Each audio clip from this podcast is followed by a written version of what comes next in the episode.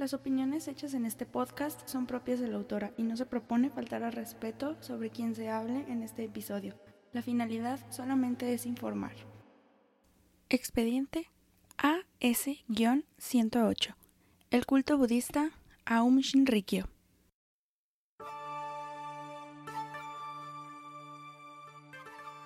Ya hemos hablado previamente de cristianismo y de las diferentes cuestiones que se llevan a cabo cuando el fanatismo y la creencia de que el fin del mundo o lo desconocido como el apocalipsis está cerca.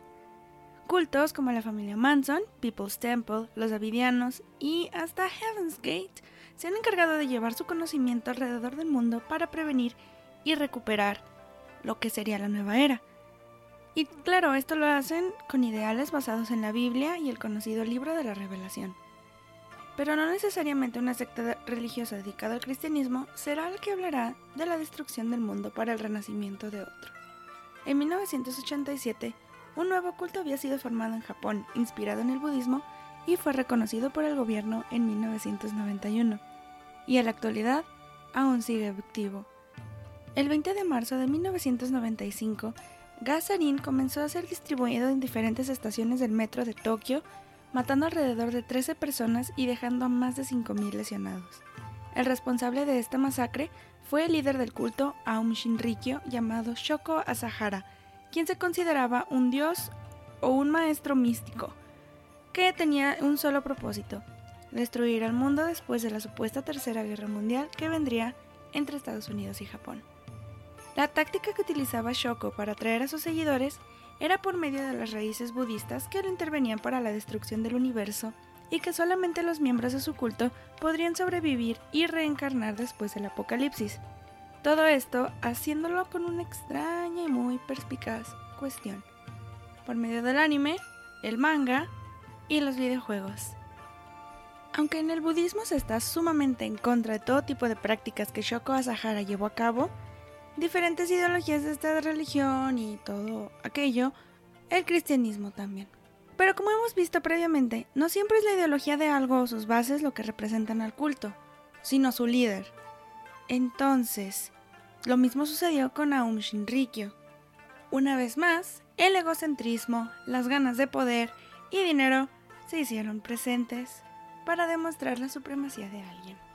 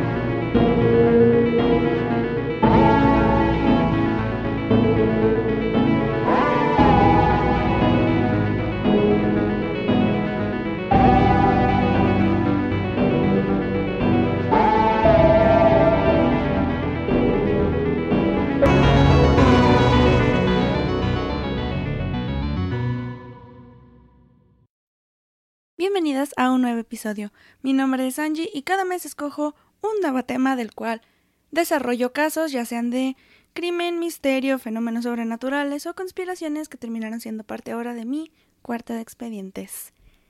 Estamos vuelta en un martes más de expedientes. Ya llevamos ocho. ¡Wow! Es demasiado. Gracias por escucharme, por cierto. Estoy muy feliz porque ya hay gente que me escucha hay más y más gente la que se une a esto, que es el corte de expedientes. Y neta, gracias, gracias, gracias por escucharme. Es un sueño para mí que se está cumpliendo y se está volviendo realidad. Estoy muy, muy emocionada por ello. Gracias. Y bueno, si no lo saben, ya estoy haciendo las pruebas de video. Obviamente no lo saben. O bueno, si vieron mi Instagram, tal vez sí. Ya estoy haciendo las pruebas de video para ya subir en YouTube. Porque sí, la gente al parecer le gusta ver podcasts cuando en realidad el propósito es escuchar podcasts. No sé. Eh, da igual. Ya estoy grabando y probablemente salga pronto. Este video no, es alguna prueba, no me veo muy bien, entonces dejémosle así, pero así lo vamos a estar haciendo. Espero que les guste. Y en otros datos, esta semana es nuestra última de la que vamos a estar hablando de cultos. Me pone muy triste porque ha sido uno de mis temas favoritos para investigar. Claro, se vienen cosas malas entre todo lo que uno lee, pero sí se ha convertido en algo que me ha gustado y espero que a ustedes también les haya agradado escuchar de él, les haya agradado saber un poco más de diferentes cultos que no eran los mismos de siempre de los que ya se habla. Y creo que la mejor manera de cerrar este mes va a ser hablando de un culto muy peculiar, interesante. Es una mezcla como de literalmente todo lo que hemos visto las tres semanas anteriores.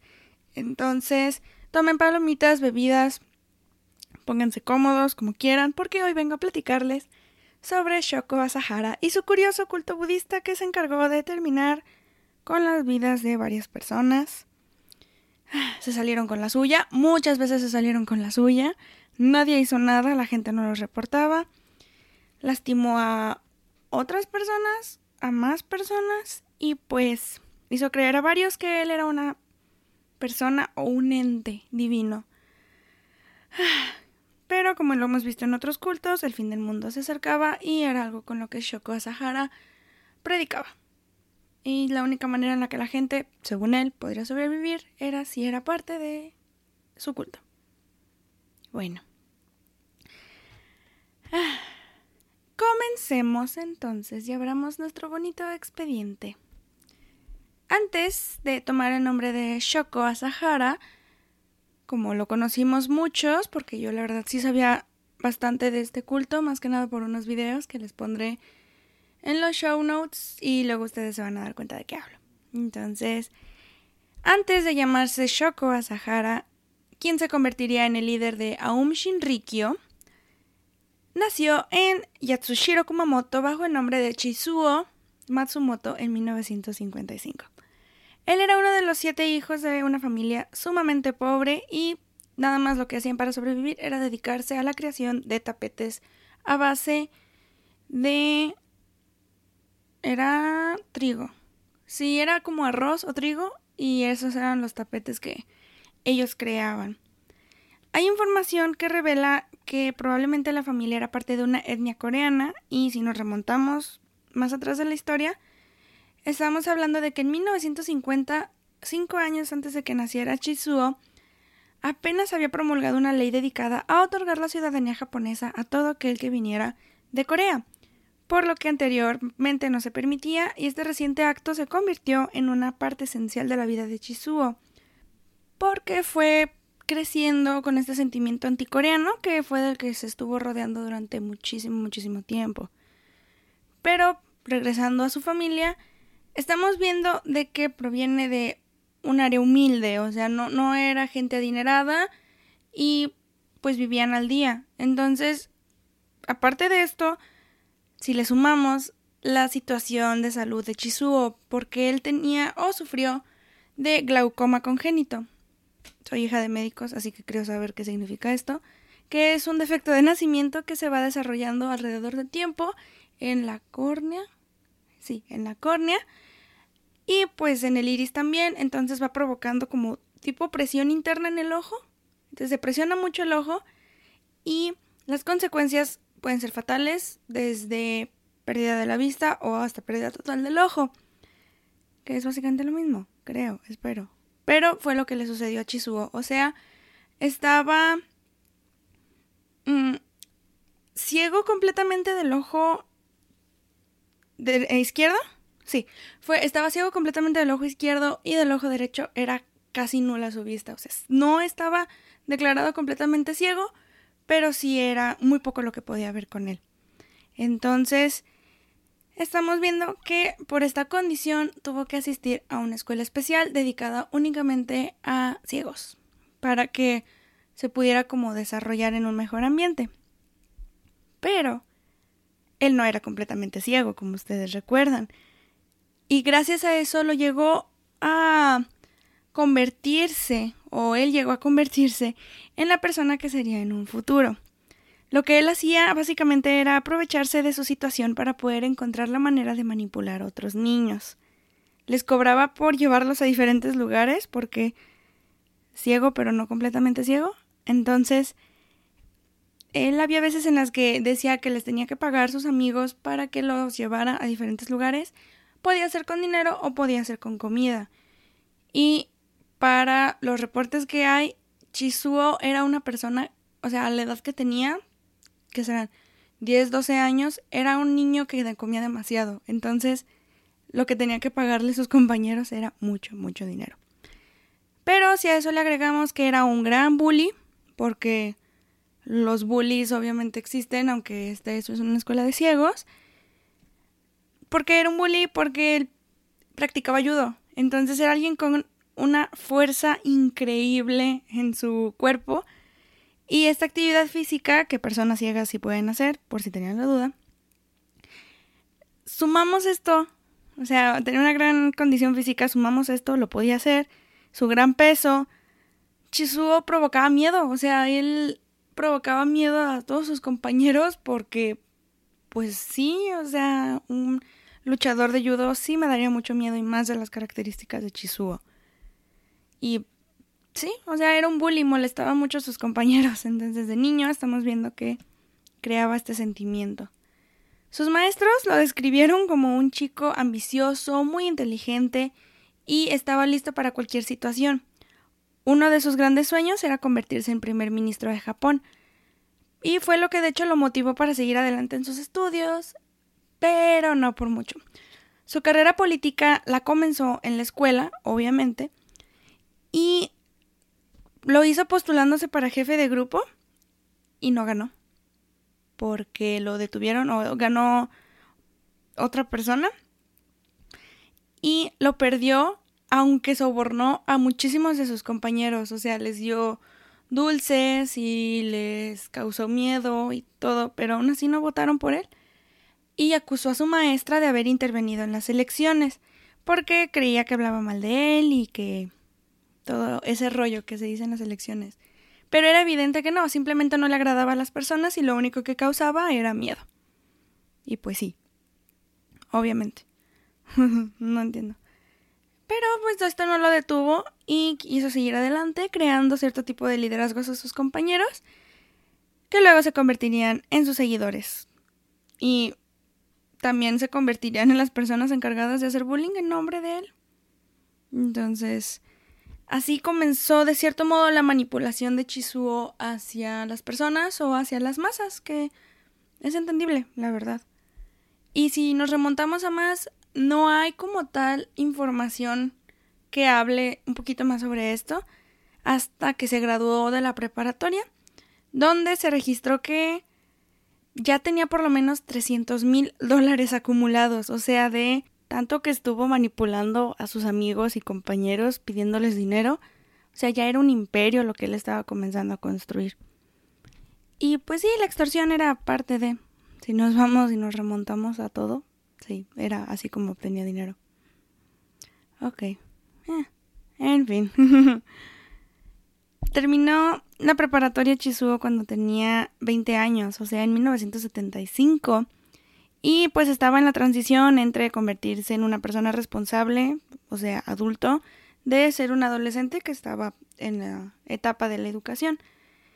Y pues en Japón no siempre ha existido como tal apoyo hacia las minorías, porque siempre ha habido este rezago hacia ellas. Entonces, es increíble, o sea, en la rama laboral las personas discapacitadas no siempre son consideradas, o cuando lo son, no se les dan las suficientes comodidades. Es que no, mm, en inglés es accommodations, pero en español le diría comodidades. O una manera en que las personas se sientan bien o sea, aunque estén discapacitadas, en que se sientan útiles, porque hay veces que les ponen muchas trancas. Entonces, Japón siempre ha sido distinguido por eso y tiene una legislación muy, muy vaga en cuanto a las personas discapacitadas. Y entonces, debido a que no encontró trabajo, Chizuo decidió entrar a estudiar medicina y mudarse a Tokio. Pero de nuevo, su situación no se lo permitía. Y entonces decidió comenzar a descubrir otras carreras que pudiera él ejercer. Y las encontró, la acupuntura y la farmacología. Como sabemos, Chizuo era una persona muy ambiciosa y el dinero, obviamente, no tardó en formar parte de su formación. Una de las cosas a las que se dedicaba era a vender hierbitas medicinales. Pero de nuevo, no era suficiente y el dinero tampoco. En 1976, a la edad de 21 años, Chizuo fue multado con 150 dólares, porque al momento de que quiso intervenir en una pelea que él mismo había organizado entre sus compañeros, ah, lo hizo con las simples intenciones de sus tendencias sadísticas, porque pues él era una persona muy violenta, o sea, ex luchador de judo, persona muy violenta, no era suficiente para él. Entonces lo multaron por querer como demostrarles a sus compañeros que él era más fuerte o cómo era la manera en la que él quería que lucharan, porque veía la pelea y no, no me gusta. Y que sí, que fue muy fuerte en las consecuencias. Y si vemos este tipo de conductas, es evidente que hay algo más detrás de él. Y estaba comenzando con sus alusiones de grandeza y omnipotencia, porque de nuevo, él no sentía que hacían las cosas como le gustaban. Entonces, su narcisismo estaba comenzando a verse cada vez más severo, y esto le estaba dando forma a quien terminaría convirtiéndose en Shoko Asahara. Y sí, o sea, mm, aquí les va, él aplicó como dos veces, si no me equivoco, o tal vez una, porque quiso estudiar derecho de nuevo para perseguir su carrera política, porque quería mantener control de las masas, y no lo logró, no lo aceptaron por evidentes razones de su ceguera, y eso como que le dio una espinilla o un granito de odio, y comenzó como este trato de no querer más, y de que odiaba a la gente, y que no lo aceptaban, entonces fue como dando inicio a un tipo de conducta y un trato psicópata. O sea, este trato es horrible y leyendo los casos, hay mucha gente que hizo este tipo de estudios en el cerebro y en el comportamiento de Chizuo. Y sí, dijeron que era una persona completamente sadística y llena de violencia, por lo mismo de no sentirse incluido en la sociedad. Pero si vemos por otro lado la cara de otra moneda, este hombre era un, no un romántico, pero sí se atraía por las mujeres para querer formar una familia. O sea, él sí quería ser padre, entonces se casó en 1977 con una mujer llamada Tomoko, con quien tuvo 12 hijos. Y pues esas conductas también comenzaron a ver y determinar a la persona en la que se convertiría en un futuro. Y con eso de que no entró a derecho y siguió estudiando acupuntura y farmacología, y su carrera política no iba a despegar de la manera en que quisiera, Chizuo decidió entonces encontrar otra manera para poder mantener un control sobre las masas, que era lo que finalmente quería.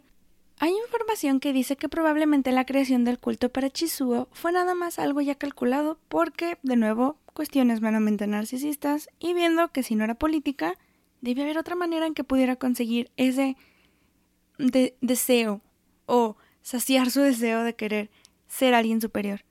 Y el mundo espiritual podía convertirse en una alternativa para poder ser quien estuviera por encima de los demás.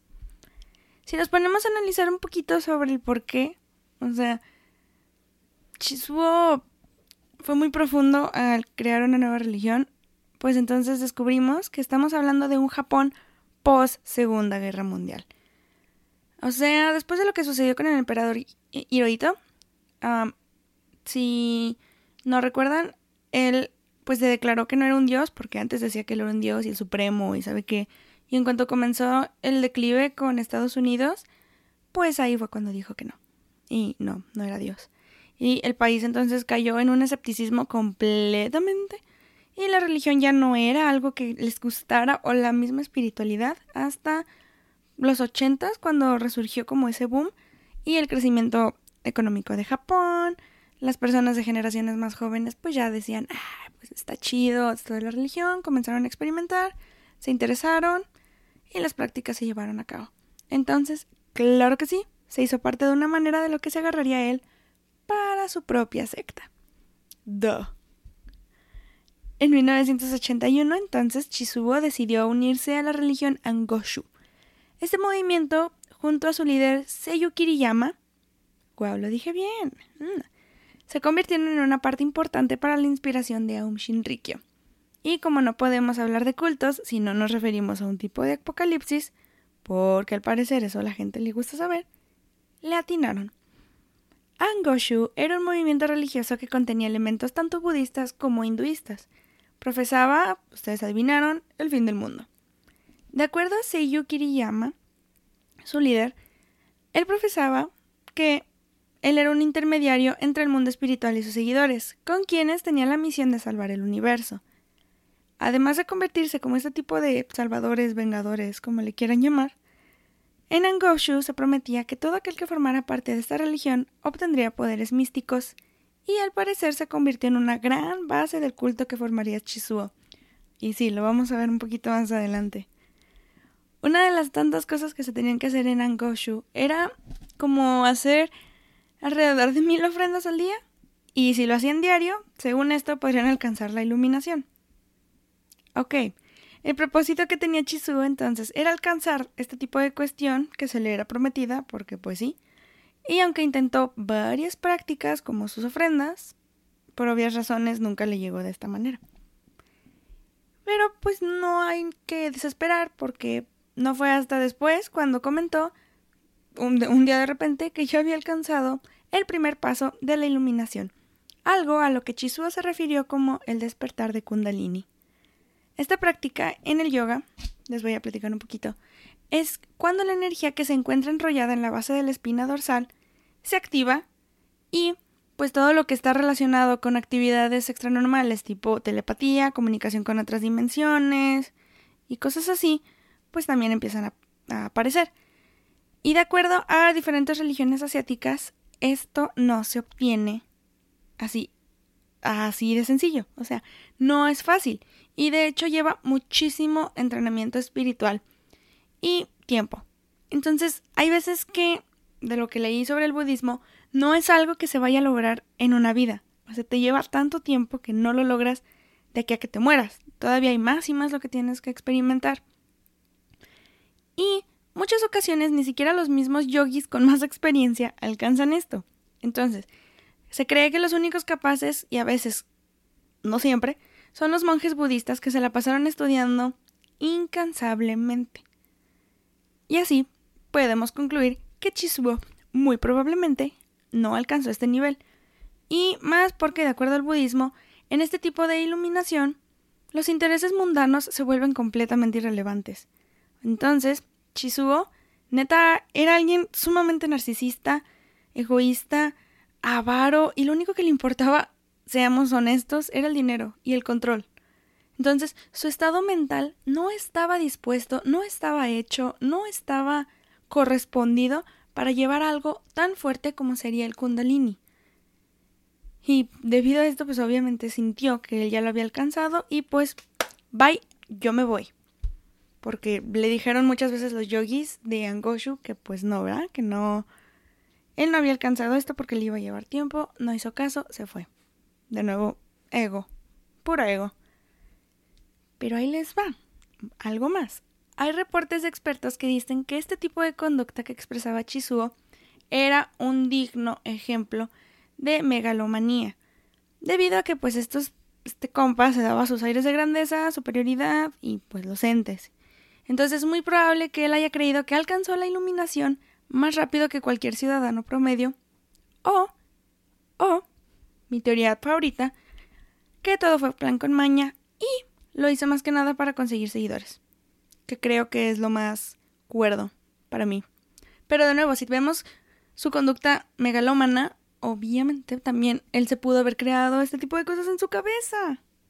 Todo aplica, todo puede pasar, nunca sabremos qué fue lo que pasó por su mente.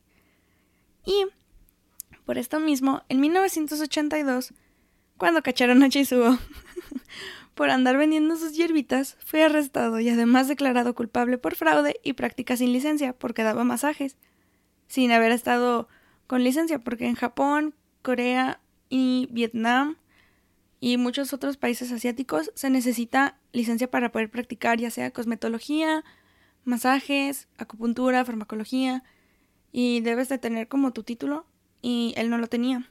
Entonces, Chale le cerraron su pequeña farmacia y tuvo que declararse en bancarrota y pagar una fianza de 200 mil yenes. Entonces su único ingreso se le había ido de las manos y pues no le quedaba más que capitalizar su espiritualidad. Nice.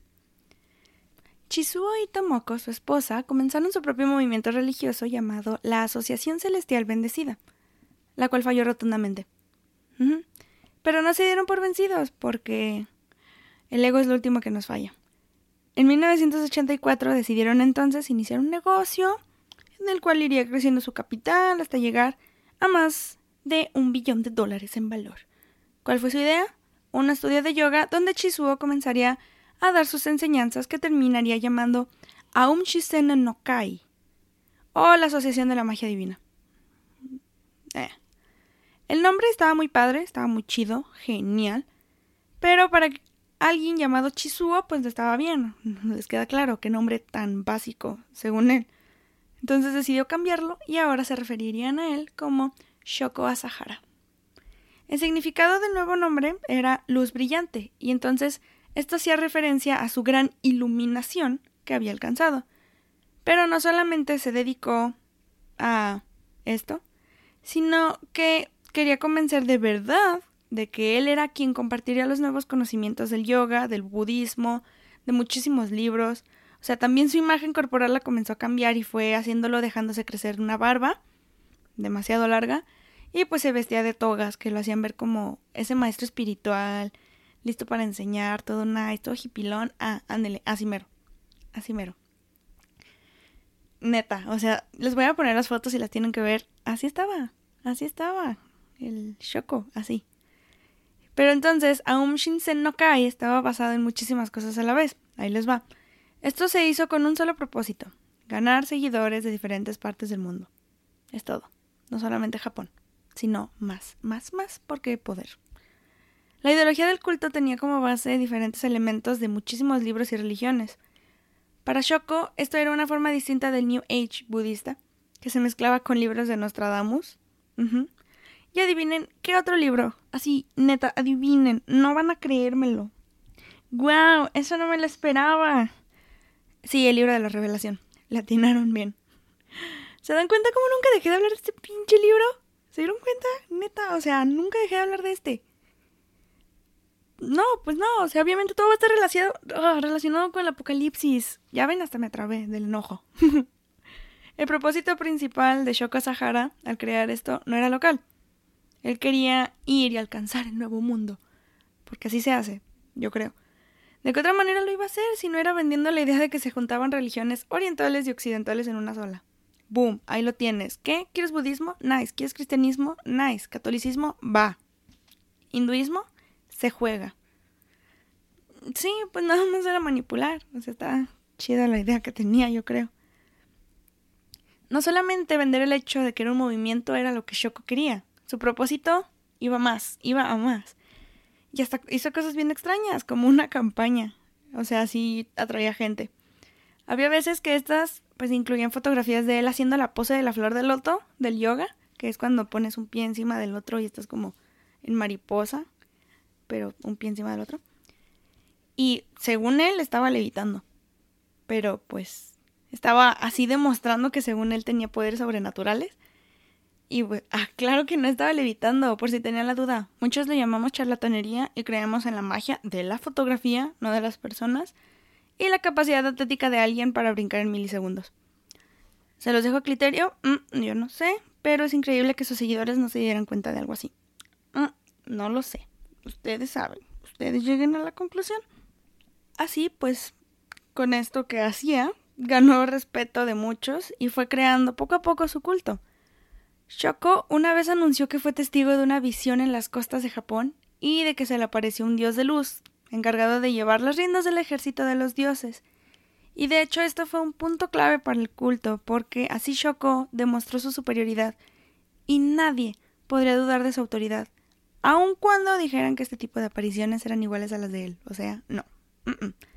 ¿Cómo lo hizo? Porque en 1986, de nuevo, dijo haber tenido otro tipo de aparición y fue la que llamó la última iluminación, y que habría alcanzado mientras meditaba en los Himalaya. Y ahí les va, como pasó en, cuando habló de Kundalini, esto no era cierto, porque alguien que sí se dedicaba a tiempo completo a la meditación y al yoga en Nueva Delhi, conocido como un hombre sagrado, comentó que Shoko en realidad solamente meditó por cuatro días, y que pues eso le fue suficiente para decir mi iluminación está completa. Este mismo hombre dijo que era imposible, o sea, le dijo, eh, güey, no, mm, eso no pasa. No. Porque, como les dije, esto lleva muchísimo, o sea, lleva una vida o hasta más el completar. Pero pues a Shoko le valió y pues dijo, mm, no creo. Y dijo, yo soy superior a todos los dioses, porque en el budismo, cuando alguien llega al nivel tipo el de Shoko, está por encima de ellos y los dioses no son tan importantes, no, no marcan una superioridad. Y determinó como su propia definición de iluminación mientras se proclamaba como el Rey Supremo o Ser Supremo. Ok, sí, Mon, está bien. Y no fue hasta 1987 cuando Aum Shinrikyo tomó forma oficialmente con el nombre que le conocemos, significando una verdad suprema, y pues comenzó a ser reconocido alrededor del mundo, Japón, o sea, pues ya, ya la gente como que le entraba. Oficialmente en su culto, Shoko Sahara tomó ventaja de lo nuevo que sucedía en Japón porque así podría reunir más personas. Eran los ochentas, o sea, estamos hablando de que el manga, el anime, videojuegos, todo este tipo de cosas estaban comenzando a tomar fuerza. Y él tomó la decisión de decir que tenía poderes mágicos. ¿Por qué? Pues no más prometiendo a todo aquel que quisiera ser parte del culto el desarrollo de poderes sobrenaturales de sus personajes favoritos de anime, como la levitación, aguantar la respiración debajo del agua durante mucho tiempo, sanar a las personas con sus propias manos, o sea, este tipo de cosas. ¿Cuál era el propósito entonces de juntar a gente que le gustara el anime o el manga? O sea, ustedes han de preguntar, ¿cómo por? A mí me gusta y yo no quiero ser parte. Bueno, ahí les va. Shoko sabía que en muchas series que salían el protagonista normalmente tenía la habilidad de ir desarrollando sus poderes a lo largo de la trama. Esto era algo que Shoko buscaba, la gente que no se sintiera feliz o cómoda en su alrededor, y lo haría una vez dentro de Aum Shinrikyo. Pues sí. ¿Y qué creen? Funcionó, obviamente. Pues sí, Miles de seguidores del anime se comenzaron a unir a un culto, pero no nada más ellos, sino también los que creían que el mundo se terminaría en el 2000 y pues que pensaban que la única manera de sobrevivir era estando en un culto, porque así se resuelve el fin del mundo, no estando encerrado en tu casa por confinamiento. Claro que no. no se junten, no se junten en un culto, neta, no. no. Consejos de Angie, no se metan en un culto. La manipulación de Shoko pues no queda nada más ahí, ¿verdad? Siempre hay más. Sino para hacer esto un poquito más legítimo, comenzó a utilizar de los mismos métodos que vimos en el culto Blackburn Primero, para demostrar que de verdad iba todo como debía, el líder se tomó fotografías con el mismísimo Dalai Lama. Porque así se hacen las cosas en Japón. Quien le había comentado, según él, que atrajera más gente al budismo en Japón después de utilizar un tipo de mercado... ¿Qué? Mercadotecnia innovadora. O sea, ven, ni siquiera supe qué quería este compa. Yo, la neta, lo traduciría a privarlos de todos los posibles derechos humanos que tuvieran. Porque, pues sí, no es como que muy inteligente. Y pues sí. Eh, lo digo porque en serio utilizaba métodos sumamente inhumanos como la evidente manipulación psicológica para mantener a todos dentro del culto. Les limitaba demasiado la comida y el agua y había veces en las que hasta golpeaba a los miembros para hacer que su estado mental se hiciera cada vez más frágil y hacer como si Shoko estuviera iluminado. Súper normal, obviamente. No hay nada de raro aquí. Y pues si no les fue suficiente, como nunca lo es, porque me gusta agregarle más. Ah, en este culto, Shoko hacía que sus seguidores consumieran cantidades considerables de LSD y otras drogas. ¿Por qué? Porque quería hacer que hubiera efectos prometidos y que la iluminación les llegara así. No lo sé, les hacía consumir mucha droga. El propósito, la verdad, era nada más para ir construyendo un control mental sobre todo, porque pues su líder así era y lo que quería desarrollar al final era que se viera a Shoko como una persona con muchísimo poder y él se encargó de cuidadosamente irlo construyendo poco a poco. Shoko Asahara, al tener todo esto ya súper controlado y construido, fue comentando a sus seguidores que si seguían las prácticas que él les comentaba, ellos iban a poder alcanzar a limpiar su karma gracias a él, y que mientras todos mantuvieran su alma limpia, se podría prevenir el fin del mundo. Por muy extraño que esto parezca, de hecho Shoko le ayudó y se pudo controlar un poquito de su conducta melómana, porque no era tan violento y se juntaba con todos y hacía las mismas actividades de limpiar su karma. Pero de nuevo, eran cosas sumamente mmm, como cortinas de humo. Sí, yo lo diría así. No, no, no es algo que se junte de la noche a la mañana, no te puedes hacer tan humilde en tan pocos días, tiempo, no, te lleva, te lleva. Y pues con estas ideas, en 1988, Shoko comenzó a difundir sus cuestiones, ideas, no sé, ideología, de Aum Shinrikyo por medio de su primer manga titulado Metsunono no Hi, donde hablaba de que únicamente quienes pertenecieran a su culto podrían sobrevivir al apocalipsis. Esto de nuevo atrajo a demasiada gente a la que le gustaba el anime, y fue el campo más fuerte de Shoko. Shoko atraía otakus. Así. Shoko atraía otakus. Y pues está bien, estamos hablando de los ochentas, apenas estaba empezando, a la gente le gustaba, no critico, no juzgo. Está chido, no hay problema. Con su manga siendo todo un éxito, Shoko comenzó a pensar si su religión era real. O sea, él ya se lo estaba empezando a creer. Y pues decía, yo sí soy un ser divino, porque vengo a salvar el mundo, porque yo digo. Y esto solamente sería el inicio de lo que la gente conoce como el verdadero Aum Shinrikyo. ¿Qué podría salir mal cuando alguien dice que es un ser supremo dentro de todo el caos que sucede? Nada. ¿Qué puede pasar? Obviamente nada malo. A menos claro que entres a Estados Unidos como una sociedad mercantil de responsabilidad limitada e intentes comprar armas militares para crear otras, pero químicas. Pero nada malo. No, nada. O sea, yo no le veo lo malo. Y como soy experta en sarcasmo, ¡duh! todos sabemos que sí hay consecuencias malas. Claro que el manga de Shoko fue todo un éxito, por debidas razones, y en la página de internet podrán encontrar todas las fotos de este y otros mangas que escribió, otros libros, para atraer gente. Por supuesto que yes. ¿Quién no los va a poner? Entren a elcortoexpedientes.com y van a poder literalmente todo de lo que les estoy hablando. Hay muchísimos mangas que escribió. Su anime, todo. Lo van a reconocer en cuanto lo vean, neta. No se apuren.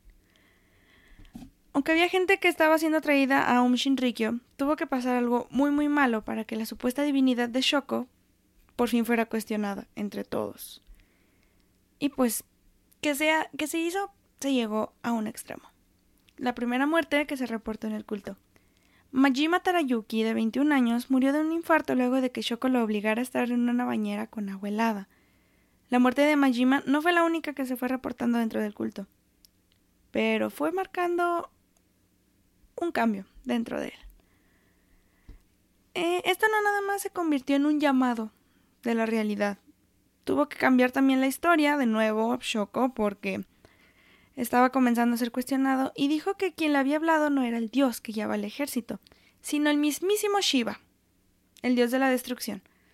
Y así podría, de alguna manera, excusar la muerte de cualquiera dentro del culto, empezando por la de Majima, y así poder decir que él asesinara a alguien para él era de una manera de hacer que reencarnaran de otra forma, porque lo que estaban haciendo en vida no estaba bien y reencarnarían de otra.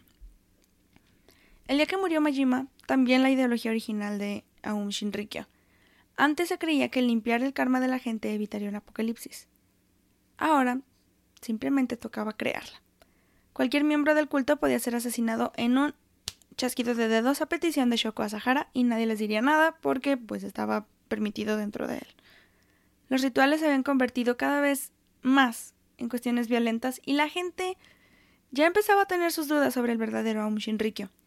Esto provocó que se castigara a todo aquel que dudara y era tan fuerte este tipo de castigo que la muerte no tardó en llegar en diferentes personas. Miembros decidieron escapar y dejar el culto, pero mm, esto solamente enfurecía más a Shoko y torturaba y asesinaba a cualquiera que pudiera desafiar su autoridad. Entonces, ven cómo dimos un giro de 360 grados, pues está horrible. Y se viene peor. Probablemente muchos crean que ya era hora de que alguien denunciara, pero ¿qué creen? En 1989, Aum Shinrikyo fue reconocido oficialmente como una religión en Japón. Entonces, esto les otorgaba beneficios sobre sus impuestos y protección ante todo tipo de investigación que se llegara a hacer en su contra. Ya ven, cosas de Estados Unidos implementando donde no le llaman. Siempre. Y al parecer funcionó para Shoko, y como de costumbre se aprovechó de la situación y entre estas cosas y reglas que había implementado en su propio culto, tampoco la seguía. Aparte de que ya no podía alguien denunciar porque no se le podía investigar, empezó a decir que pues la gente no podía tener relaciones sexuales en el culto, menos él, porque pues iba. Él decía que se había prohibido todo cualquier tipo de encuentro sexual. Mm, bad wording, pero ustedes comprenden. No podían tener sexo, punto. Pero pues que él era la excepción porque al parecer transmitía energía por medio del acto a todas las mujeres. No sé qué pasaba por su cabeza, pero no creo que puedas pasar energía. Solo pasas una sola cosa y no, no le llamamos energía a las personas, ¿ok? Pero no era lo único, discúlpenme. Shoko también le decía a sus seguidores, y ahí les va, que otra manera en la que él pasaba energía no era por sus fluidos, sino por sus manos, y no es broma, es neta. O sea, no nada más sus manos. Pero, pues ahí les va. Tan de verdad era que en 1987 anunció en cadena nacional esto y obligó a todos sus seguidores a comprar parte de su sangre a precios sumamente altos. Y era tipo un esquema piramidal. Era el... ¿Cómo se llama? Se me olvidó. Oh, por Dios. Esquema piramidal, Bifri es uno. Mm. Ah, ya, Herbalife. Herbalife es otro. Entonces, sí. Ajá. Y no solamente era la sangre. Si quieren algo más asqueroso, porque Angie le gusta hablar de cosas asquerosas en su podcast. No sé si recuerden que hubo una youtuber que llegó a vender su agua con la que se bañaba en la tina y pues muchos depravados la compraron y contrajeron ETS. Bueno, Shoko hizo lo mismo. No contagiar a la gente de ETS, pero sí vender su agua de baño y lo hacía por miles de dólares, o sea, miles de dólares. Además de esto, tenían que comprarse las personas como un casco que supuestamente los mantenía en la misma sintonía que la de Shoko y se podían transmitir información. Y pues no, o sea, no. Y manipuló tanto Shoko a sus seguidores en estas compras, tan fuera de lugar que decía que el fin del mundo se aproximaría y que la única manera de alcanzar tan prometida iluminación sería si le daban todo su dinero. Así, con ese descaro les decía, no, pues se va a acabar el mundo. Dame tu dinero. Y así, se los juro, así lo hacían. Y como no, Aum Shinrikyo cada vez estaba creciendo más y más. La gente quería formar parte de esta religión que los hacía sentir incluidos y les daría luz eterna para sobrevivir. No me pregunten por qué. Pero si querías ser parte de ella, tenías que pagar más de 10 mil dólares para hacerlo. Tanto dinero fue recaudado, o sea, fue tanto las personas a las que les lavaron el coco, que Aum Shinrikyo ya se había convertido en un imperio multimillonario. Y para 1990 Shoko ya era uno de los hombres más ricos de todo Japón. Y al parecer esto lo motivó porque ese mismo año decidió postularse para ser primer ministro, junto con otros 24 miembros que se postularon para ser parte del parlamento. Ok, o sea, queda claro que tenía cero experiencia y que los únicos que iban a votar por él serían sus seguidores y no igualaban el número de los ciudadanos japoneses. sí nos queda súper claro eso, ¿verdad? porque wow, este señor se fue al límite con todo lo que quería.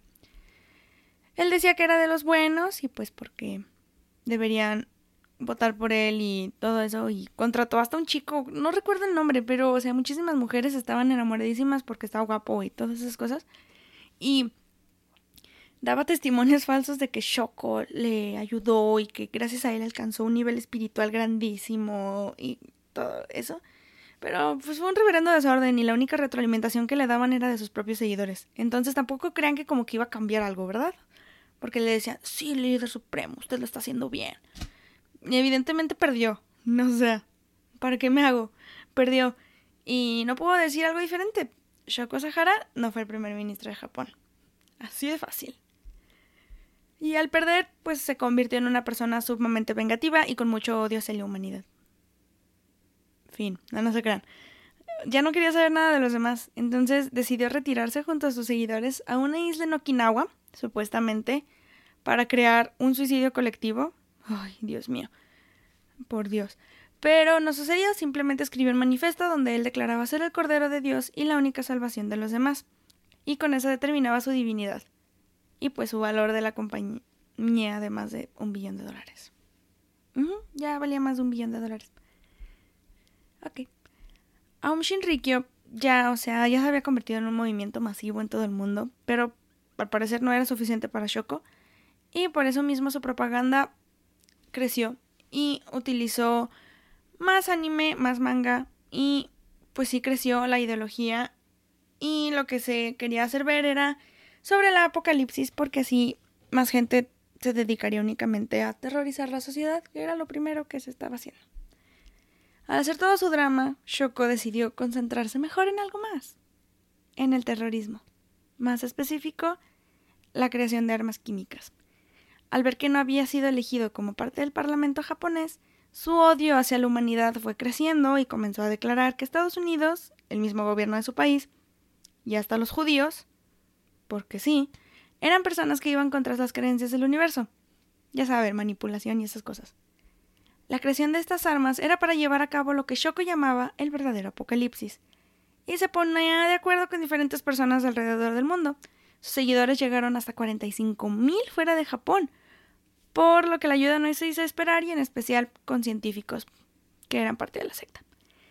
En 1993 el ministro de infraestructura del culto, porque había ministros de literalmente todo, ministros de infraestructura, de ciencias, de tesorera había, o sea, era una verdadera empresa.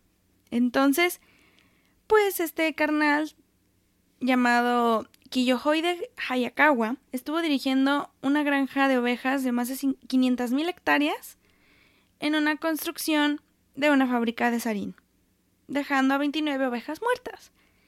Pero esto no era solamente lo que se fabricaba, sarín, sino también metanfetaminas e incineradores a escala. O sea, es neta que tenían un microornito que le vendían literalmente a los yakuza. Como si no fuese ya peligroso el simple hecho de contactarlos, pero no, necesitaban dinero para lo que quisiera que fueran a hacer. No fue solamente el caso de estos animales, también Aum Shinrikyo había comprado ya un helicóptero que estaba siendo piloteado y entrenado en Estados Unidos porque el gas quería ser ya transmitido en Tokio, pero no nada más ahí, sino en los 50 estados de América, porque el odio que tenía Shoko hacia los estadounidenses era bastante. Pero si son como yo y no se dedican a la química, les voy a explicar un poco en términos súper coloquiales y fáciles sobre el gasarín. Si alguien de que me escucha es químico, no me regañen. O sea, neta lo estoy investigando y leyendo para traducirlo. Si hay maneras más nice de decir las definiciones, háganmelo saber, pero no me regañen, please. Ahí les va. El gasarín es peligroso. Gracias. No es cierto. O sea, es, una sustancia muy tóxica y se va directamente a atacar el cuerpo humano que crea una destrucción masiva. Sobre todo porque no es fácil de detectar cuando entra al cuerpo porque no tiene olor, no tiene sabor. Entonces es literalmente respirar tu propio veneno. Y puede transformarse de líquido a gas en segundos. Y dura en la ropa de la persona afectada por lo menos 30 minutos. Entonces sí, está bien feo. Y aún más feo si les hablo de que el 27 de junio de 1994, Shoko se compró un helicóptero ruso que utilizó para hacer la primera prueba de letalidad del sarín en la ciudad de Matsumoto, en la prefectura de Nagano. El resultado fueron ocho personas asesinadas y más de 500 lesionados, algunos casi en estado vegetal. Ese mismo año, en diciembre, Aum Shinrikyo había cobrado la vida ya de otro miembro, Tadahito Hamaguchi, con 21 años, sí. Y ahí les va. No fue con gasarín, sino VX. Es parecido al sarín. Y una sola gota de esta cosa te causa la muerte en un segundo. Esto fue la primera muerte registrada en todo el mundo con este gas. Y si me desvío un poquito en el tema, si no saben o no recuerdan, el hermano de Kim Jong-un, el líder supremo de Norcorea, Kim Jong-nam, fue asesinado en el aeropuerto de Kuala Lumpur con ese mismo gas y murió a los segundos. Entonces pueden darse cuenta de lo peligroso que es. Y si regreso al tema, nada se supo del cuerpo de Tadejito. Nada. O sea, así quedó. Y en enero de 1995, el periódico Yomiuri publicó en su primera plana que las autoridades japonesas habían encontrado elementos para la creación de gasarín en un lugar cerca de la fábrica que tenían los miembros de Aum Shinrikyo en la prefectura de Yamanashi. Entonces ya creían saber quién estaba detrás de los ataques. Y no solamente esto, sino que el mismo culto secuestró a Kiyoshi Karilla de 68 años, era hermano de una mujer que era seguidora del culto, que había externado previamente ya querer abandonarlo. Lo torturaron e hicieron sufrir tanto que lo asesinaron. Su cuerpo lo incineraron en un microondas que ellos mismos construyeron y ya no se supo nada. O eso creyeron. Pero lo veremos después. Todo estaba listo. El terror acechaba a Japón y aún Shinrikyo había tomado potencia con ello. Su día llegó. El 20 de marzo de 1995, cinco miembros tomaron tres trenes en Tokio de la estación de Kasumigaseki. Ah, lo dije bien. Cerca de los edificios centrales de gobierno en plena hora pico y dejaron caer once bolsas que tenían llenas de sarín líquido, listo para convertirse en gas en cuanto se abrieran. Y lo hicieron, pero solamente ocho pudieron ser manipuladas. Tres quedaron intactas y en total se liberaron casi cinco kilos de gas. El resultado de esto fue el famoso ataque terrorista en el metro y dejó como resultado 13 personas muertas, 54 lesionadas de gravedad y otros 5.000 más sin daños graves. Aum Shinrikyo y sobre todo Shoko Asahara había logrado su objetivo, aterrorizar a todo Japón y mantener un control total sobre la población. Pero no contaba que a partir de aquí, como en todos los cultos, estaba a punto de caer en picada. Un mes después de esta atrocidad, uno de los otros líderes dentro del culto, quien era parte del cerebro científico, sí, era el de científico, fue apuñalado a muerte por una de las divisiones de los Yakuza, justo enfrente de donde se concentraba Aum Shinrikyo. Pero los miembros pensaron que había sido asesinado por judíos. Ok. No fue así, fueron los Yakuza. Y esto, claro, no detuvo a Shoko por si creían, para nada. El 5 de mayo de 1995 se reportó en otra estación del metro, Shinjuku, que al parecer había una bolsa de papel en llamas en una de las ventilas. Al estudiarse se dedujo que era una bomba hecha completamente de anthrax y que si no se hubiera reportado a tiempo o apagado, el gas habría podido matar a las más de 10.000 personas que se encontraban ahí. Esto fue literalmente la gota que derramó el vaso. Las autoridades ya habían encontrado lo suficiente para arrestar a la mente maestra y ya tenían los explosivos, un helicóptero militar ruso y hasta armas diseñadas para matar a más de 4 millones de personas en todo Japón. Ya sabían con quién dar. Shoko Asahara. El 16 de mayo de 1995, Shoko fue arrestado junto a otros 12 miembros mientras se escondían en una habitación en donde encontraron todos sus artefactos en, permítanme, no lo sé pronunciar bien, lo diré despacio, Kamikuishiki, y declarado culpable de todos los cargos, asesinato, obstrucción de justicia, daño químico, entre otros. Aum Shinrikyo había llegado oficialmente a su fin, y Shoko no lo podía creer. Su sentimiento melómano no le daba para más. Todo a partir de aquí fue cuesta abajo. En octubre del mismo año, el gobierno declaró la disolución total del culto. Ya no existía Aum Shinrikyo. Pero en 1999, el ex portavoz, ¿ya ven los cargos que tenían? Ay, güey. Yohu Fumihiro, al salir de la cárcel, quiso tomar las riendas y cambió el nombre a Aleph, pero con las mismas ideologías que aún existían en Aum. Y en 2007 se salió, creó otra rama llamado Hikari no Wa, hecho para pagar los daños causados en 1994 y 1995. Y aún existe, pero se cree que la mayoría de los seguidores los tiene en Rusia y también tiene investigaciones criminales muy importantes. Entonces, sí, está cañona la cosa. Aum Shinrikyo quedó en las ruinas y pues por uno fueron cayendo todos los cómplices. Después del arresto de Shoko Asahara llevó años, literal años, a las autoridades japonesas encontrar a todos los que formaron parte de estos horribles actos. Pero no teman más, en 2012 detuvieron a los últimos dos. Kikuchi Naoko y Takahashi Katsuya, haciendo por lo menos un poco de justicia a lo terrible ocurrido en Tokio. La justicia mayor fue cuando en febrero de 2004 Shoko Asahara fue condenado a la pena de muerte, y por más y más apelaciones que se presentaron en 2006, el Tribunal Supremo de Japón negó todas. Nice. Y en 2018 el recurso final que tenía para sobrevivir no fue aceptado, cerrando el caso oficialmente. Y el 6 de julio de 2018, Chizuo Matsumoto, junto a seis miembros de Aum Shinrikyo, fueron ejecutados en la horca, dando así un cierre final a la era de terror que provocó el culto. Aún quedan vivos seis de ellos, todavía no les hacen nada, ahí están, no pasa nada. Pero la neta, las autoridades de Japón han estado súper, súper al pendiente, súper al tiro sobre las posibles reacciones que diferentes ramas de lo que antes era Aum Shinrikyo, estamos hablando de Aleph, estamos hablando de el otro, que no pienso decir porque ya no se me olvidó su nombre, pero pues sí, la neta, si quieren estar al pendiente, porque no nada más estamos hablando de Japón, estamos hablando de Rusia, y la gente de Rusia se cree que son los que son miembros de este culto son muy pesados, entonces como que sí han estado al pendiente. Pero pues en los últimos dos años, desde que, desde que fue lo de la pena de muerte de este, de este Shoko, no ha pasado nada y se han mantenido relativamente callados y tranquilos. Eh, yo dudaría eso. Pero pues no ha sucedido nada mayor. Cremaron a Shoko y entregaron sus cenizas a una de sus hijas, quien se cree es la legítima heredera del culto y que podría ser quien siguiera con las actividades de su padre. No se sabe, no hay nada seguro, pero es lo que creen. Aunque el reinado de horror de Shoko Sahara llegó a su fin, Aleph, el nombre moderno de la Um Shimrikyo, sigue en función y hay mucha gente que lo sigue. No se sabe con exactitud qué es lo que hacen ahora, pero por lo menos asesinar gente, probablemente y espero que no sea así. Hubo mucha gente que habló en contra de las actividades de Shoko, por supuesto, y sus consecuencias fueron tremendas. Uno de ellos fue un abogado llamado Sakamoto Tsutsumi, quien junto a su esposa Satoko y su hijo Tazushiko, no, Tazuhiko, fueron desaparecidos y asesinados por él ser una persona abierta al revelar las horribles actividades que se llevaban a cabo en Aum Shinrikyo. No se supo nada más de sus cuerpos hasta septiembre de 1995, que los encontraron en una de las bases de las fábricas de sarín.